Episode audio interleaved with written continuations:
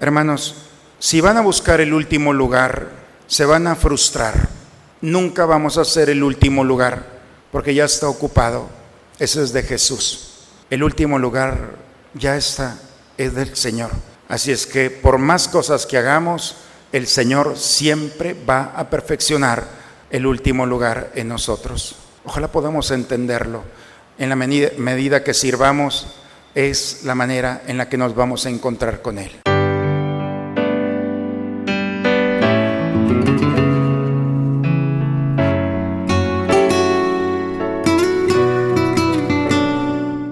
Bienvenidos a la Santa Misa. Tomen mi yugo sobre ustedes, dice el Señor, y aprendan de mí, que soy manso y humilde de corazón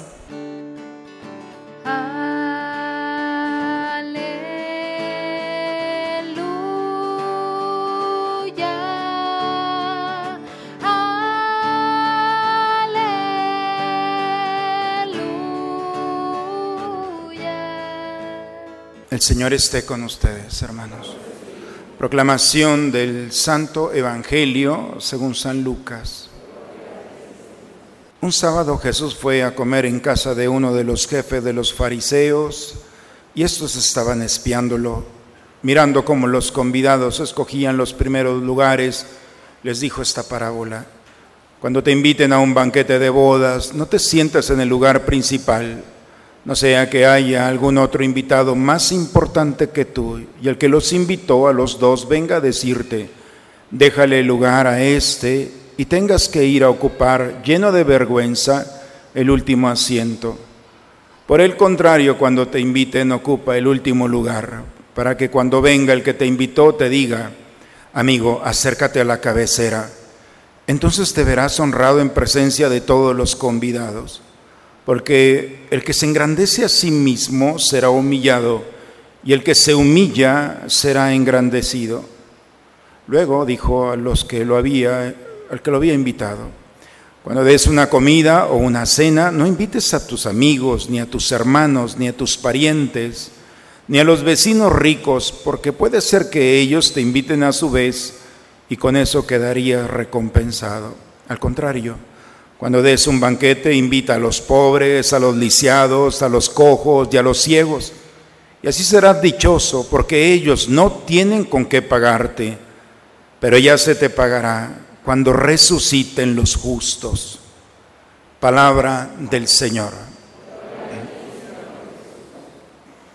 Creo, hermanos, que todos estaremos de acuerdo en el privilegio que tenemos cuando Dios nos ha permitido tener la fortuna de los abuelos. Tener un abuelo, tener una abuela, eh, dicen que es un papá o una mamá con doctorado.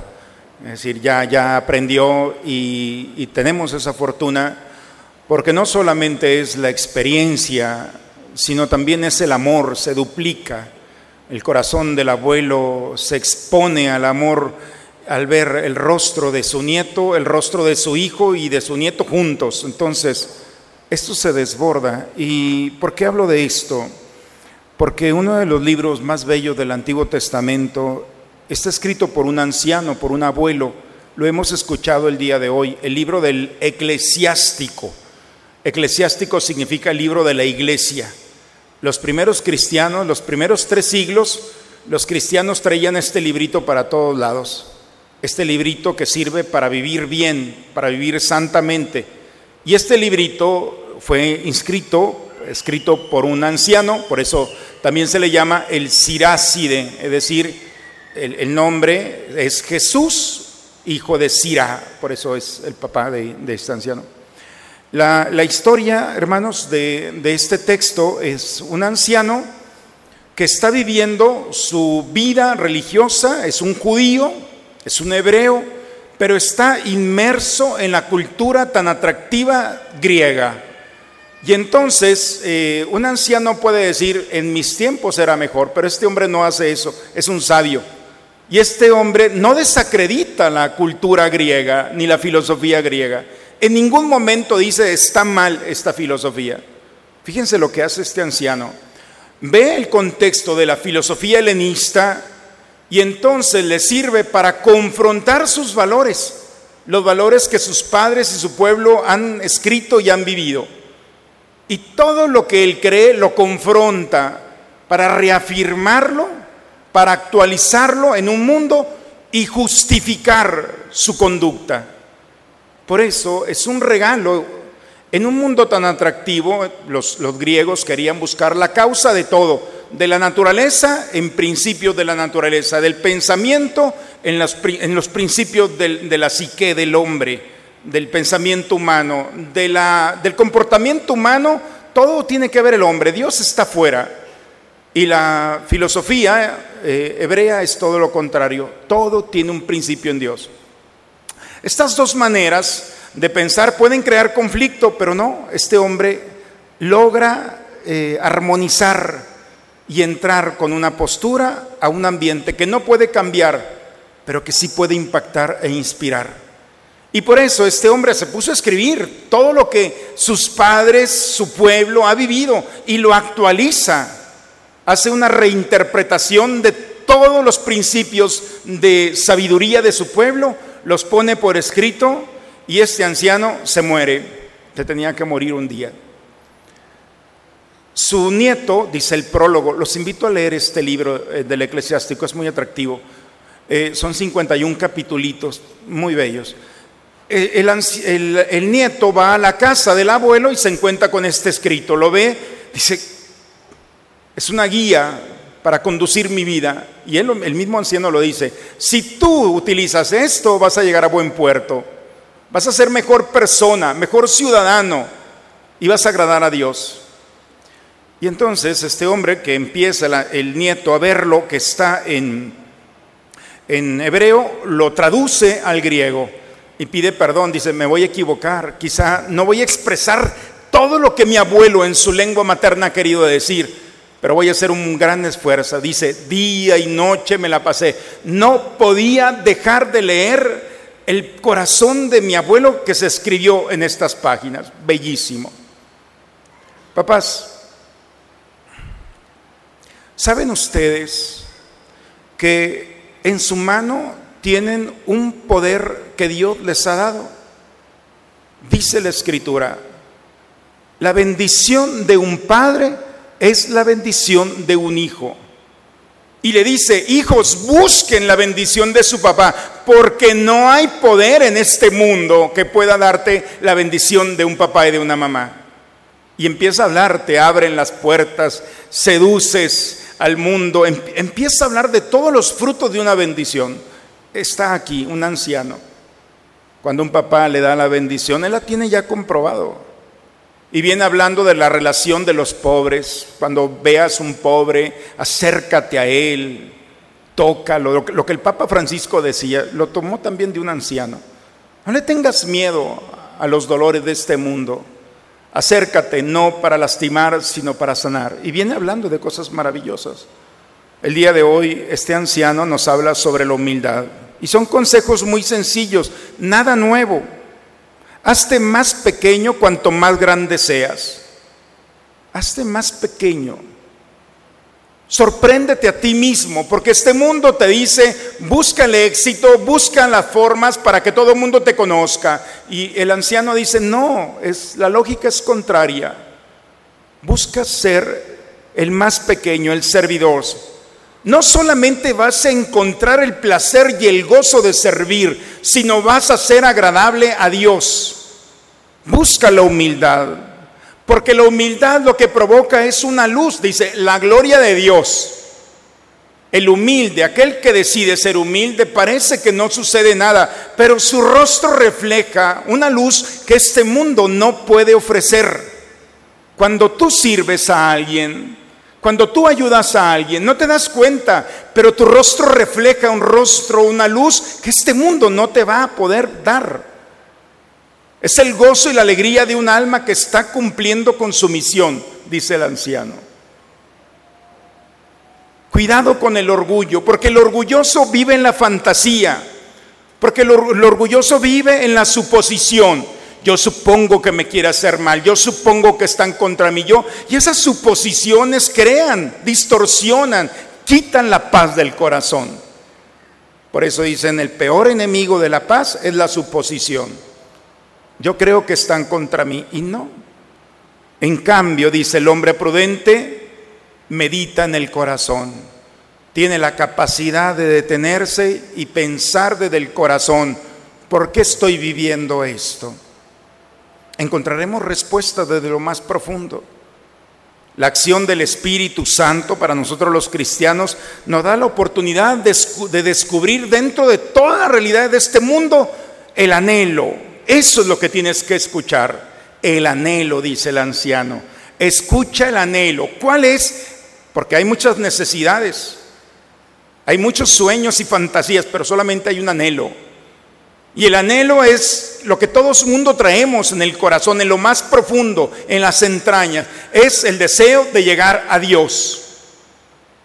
Porque este mundo nos puede dar tantas cosas, pero no va a satisfacer lo más profundo de nosotros.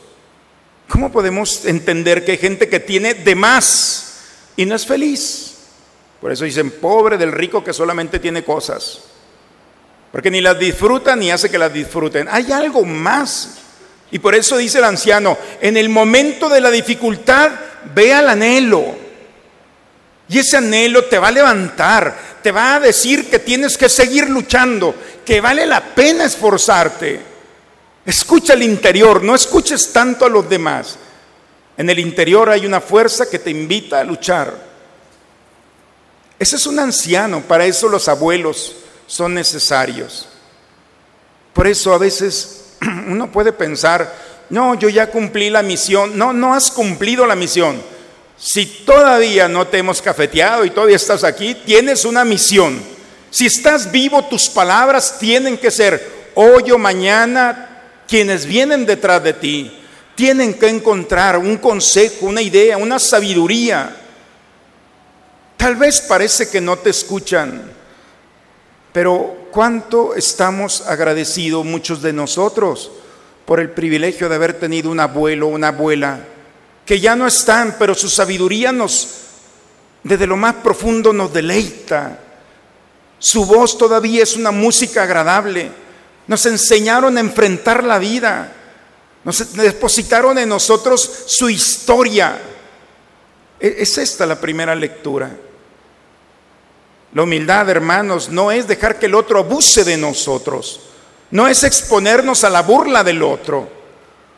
La humildad, hermanos, dice bellamente el Evangelio el día de hoy. Jesús un día lo invitaron un sábado a comer a casa del, del jefe de los fariseos. La mesa de los fariseos es un espacio para discutir, no solamente para comer.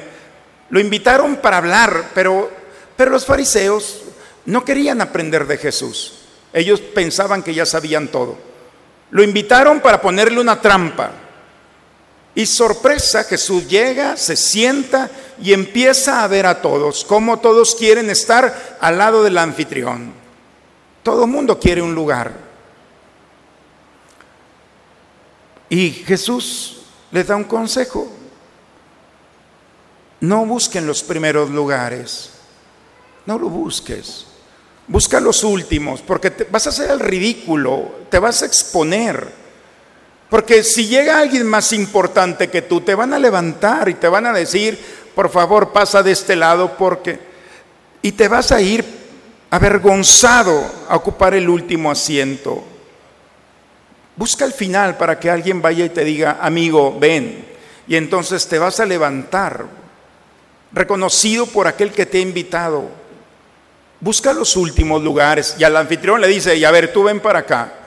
Y tú no invites a tus amigos, a tus hermanos, no invites a la gente que te puede pagar. Invita a la gente que no te puede pagar, al pobre, dice, al ciego, al cojo, al lisiado. Ellos no te van a pagar, pero ya se te pagará cuando resuciten los justos. Qué maravilla, hermanos. Jesús nos da la certeza en este texto. Lo más bello de todo es Jesús nos da una bienaventuraza, resucitar. La certeza de Jesús de que vamos a resucitar. De que esta carne mortal llegará un momento que va a tener fin. porque nuestra alma no va a poder operar en este cuerpo, porque va a envejecer, porque se va a enfermar, porque, porque simplemente está limitado. El alma puede estar intacta y el alma sabe que no depende del cuerpo, no está encarcelado, pero es un medio para vivir, para salvarse, para hacer tantas cosas buenas o malas si decide. Por eso Jesús dice, cuando resucite, el texto de los Proverbios, libro del Antiguo Testamento, dice bellamente, préstale al pobre, préstale al pobre. No te lo va a pagar, pero Dios te va a pagar por él. Dios te va a pagar por él. Dios tiene una deuda contigo. Imagínense que Dios tenga una deuda, qué maravilla. Si en este mundo nos da gusto que alguien tenga una deuda económica, porque sabes que ahí por lo menos, ah, espero, espero que no tengamos deuda, pero pero tener una deuda, que Dios tenga una deuda para pagarte por lo que hiciste, porque tu dinero lo invertiste en un pobre, en uno de los suyos, de los más amados. La humildad, hermanos, no es solamente dejarse buscar los últimos lugares, no. La humildad religiosa significa primero Tener en el corazón la certeza de que estoy diseñado para servir. Cuando en la última cena, dice la escritura, estaban todos los apóstoles, Pedro era el primero, el último más bien, primero o último de la mesa. Estaba en la orilla de la mesa. En los judíos, en la mesa judía, el último es el que se levanta porque todo mundo está en su lugar. El último es el que se levanta para ir y traer lo que hace una mamá el día de hoy. Parece que tiene una silla, pero no la tiene, porque pues, todo el día está en la comida. Esa es la última, por eso dice Jesús, lo importante no es el lugar donde te sientes, lo importante es el lugar del corazón si está diseñado para servir. Porque en el momento en el que tú sirves, la gloria de Dios está en ti. Y hay una deuda para ti delante de Dios de amor. Cada cosa que hagas por un pobre, por un necesitado, no le vas a hacer un favor a él o a ella, te lo estás haciendo a ti. Tu alma, si a ti se te ha olvidado, tu alma sabe perfectamente que al final de los días tendrás tu recompensa. Esa expresión de que Dios te lo pague. No sé si alguna vez un pobre te ha dicho, Dios se lo pague. Ya la hiciste no fue una voz humana, fue el Espíritu Santo. Dios te lo pague, te lo va a pagar, no fue broma. Y tarde o temprano, ese pobre te va a abrir las puertas del cielo.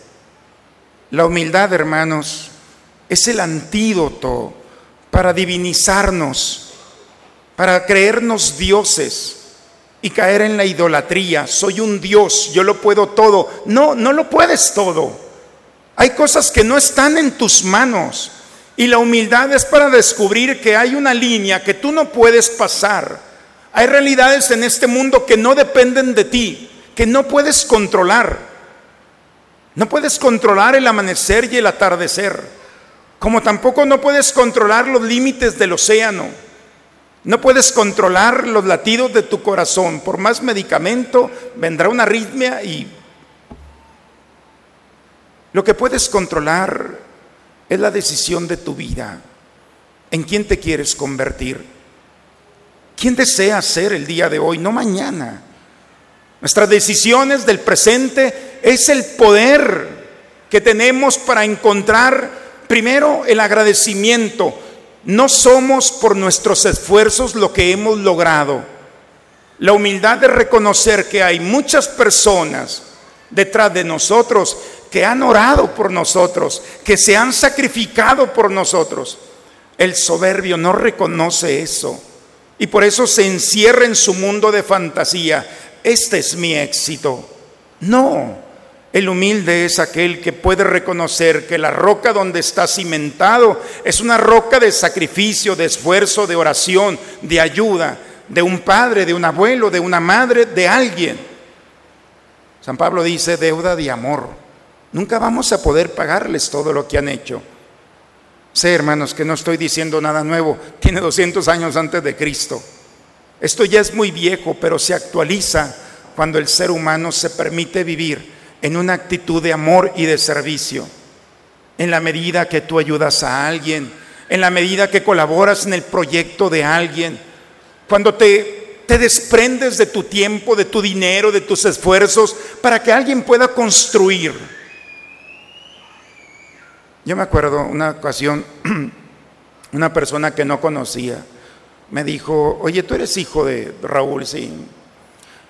Dice, fíjate que yo estoy muy agradecido con tu papá, porque un día se me acabaron las cosas, se vino una deuda, tú, tú, tú, tú. Y, mi papá, y mi papá, tu papá me dijo, mira, tú eres muy bueno para hacer esto, hazlo, no te vas a equivocar. Ese consejo de tu papá me ayudó el día de hoy a tener lo que tengo. Y yo, ¿y cuánto es el porciento de mi papá? Digo, alguien tiene que cosechar. Y yo me sentí muy orgulloso. Es decir, una palabra que le cambió la vida a alguien. Tú también lo puedes hacer. Es tan sencillo y no se cobra. Ayudar a un pobre, dar un consejo al que no sabe, cuidar a aquel que vemos desvalido, solo a sola. De verdad, no, quizá pienses que no vale la pena hacerlo, pero tu rostro dirá otra cosa. Hacer el bien, hermanos, es crear una condición humana tan poderosa que en este mundo vas a disfrutar de esta historia. Y estoy seguro que al cerrar tus ojos, tu mirada en la eternidad será la recompensa acompañado de un buen abuelo, de un buen amigo, de un buen profesor o de alguien que en su momento se desprendió de su riqueza para que tú construyeras también libremente lo que traías en el corazón. No le tengas miedo a Dios, dice la segunda lectura. No es la amenaza que el enemigo cree que quieras o que crees tú que tenga. Dios no es un Dios del miedo es el Dios que está esperando que te abandones a Él. En el momento que le dices, te tuve miedo, pero aquí estoy, en ese momento vas a encontrar en Él el amor y la caricia de un Dios que va a sostener, que va a recompensar, que va a iluminar tu rostro y te va a sostener en esta vida y te estará recibiendo en la otra. Que la palabra de Dios, hermanos, ilumine nuestro caminar le demos gracias al Señor porque nos habla. Pidamos al Espíritu Santo que nuestro corazón y nuestra mente sean sensibles para poder entender que si vivimos en esta vida haciendo el bien y sirviendo a los demás, entonces seremos una bendición. Y las amenazas de este mundo no nos tocarán ni a nosotros ni a aquellos que dependen de nosotros. Pidamos a Dios esta gracia. En el nombre del Padre, del Hijo y del Espíritu Santo. Vamos a ponernos de pie, hermanos. Vamos a renovar nuestra fe. ¿Creen ustedes en Dios Padre que ha creado el cielo y la tierra? ¿Creen que Jesucristo ha sido el único Hijo de María que murió, resucitó y está sentado a la derecha del Padre? ¿Creen ustedes en el Espíritu Santo? ¿Creen que los santos interceden por nosotros y que después de esta vida nos espera la vida eterna. Entonces digamos, esta es nuestra fe, es la fe de nuestra iglesia que nos alegramos de profesar en Cristo nuestro Señor. Qué grande es tu bondad, Señor, que tienes reservada para tus fieles. Hermanos, en la mesa del Señor le llamamos comunión porque nos unimos a Dios y a todos nuestros seres queridos. Hoy la palabra del Señor nos invita a descubrir que toda nuestra vida ha sido tan, tan extraordinaria por las personas que han participado, muchos de ellos ya en el cielo. Hoy es un buen día para que nuestra Eucaristía, nuestra comunión, sea también para ellas una forma y un medio de agradecerles y de recompensarles todos sus esfuerzos y sacrificios que sin duda en el cielo un día estaremos con ellos, pero hoy es una oportunidad también de recibir esa caricia que llamamos de intercesión. Ofrezcamos nuestra Eucaristía por todos aquellos que hemos tenido el privilegio de conocer y nos esperan con la gloria de Dios un día en el cielo. Saciados con el pan de esta mesa celestial, te suplicamos, Señor, que este alimento de caridad fortalezca nuestros corazones para que nos animemos a servirte en nuestros hermanos. Por Cristo nuestro Señor. Este próximo jueves 5 y viernes 6 de septiembre tendremos las 26 horas de adoración, un excelente espacio para regresar al único que puede saciar los deseos más profundos del corazón. Ven y dedica una hora de tu tiempo al Señor. Para los alumnos del taller de Biblia de San Pedro, les recordamos que iniciamos este próximo jueves 5 de septiembre en los horarios establecidos. Para quienes no han inscrito a sus hijos en, catequesis infantil o confirmación, les informamos que estaremos inscribiendo hasta el 6 de septiembre en la oficina parroquial. Se para este próximo 13 de septiembre para el desayuno mariano, venta de boletos en la oficina parroquial. El Señor esté con ustedes, hermanos. La bendición de Dios Todopoderoso, Padre, Hijo y Espíritu Santo, descienda sobre ustedes, sobre sus familias y permanezca siempre. Hermanos, la palabra de Dios hoy nos invita a no llenarnos la cabeza con fantasías o suposiciones, sino a meditar desde el corazón lo afortunado que somos y cada uno de nosotros. Llevemos esta gracia y compartamos esta alegría en el servicio desinteresado a los demás. Hagamos que la gloria de Dios esté en nuestro rostro en la medida en la que nosotros tengamos muy claro que estamos aquí para ayudarnos unos a otros en el servicio desinteresado. Hagamos la prueba y vamos a ver lo qué tan bueno es el Señor. Vayamos en paz, la misa ha terminado. Muy bonita semana para todos, hermanos. Dios los bendiga. Cuán bello es el Señor, cuán hermoso es el Señor, cuán bello es el Señor.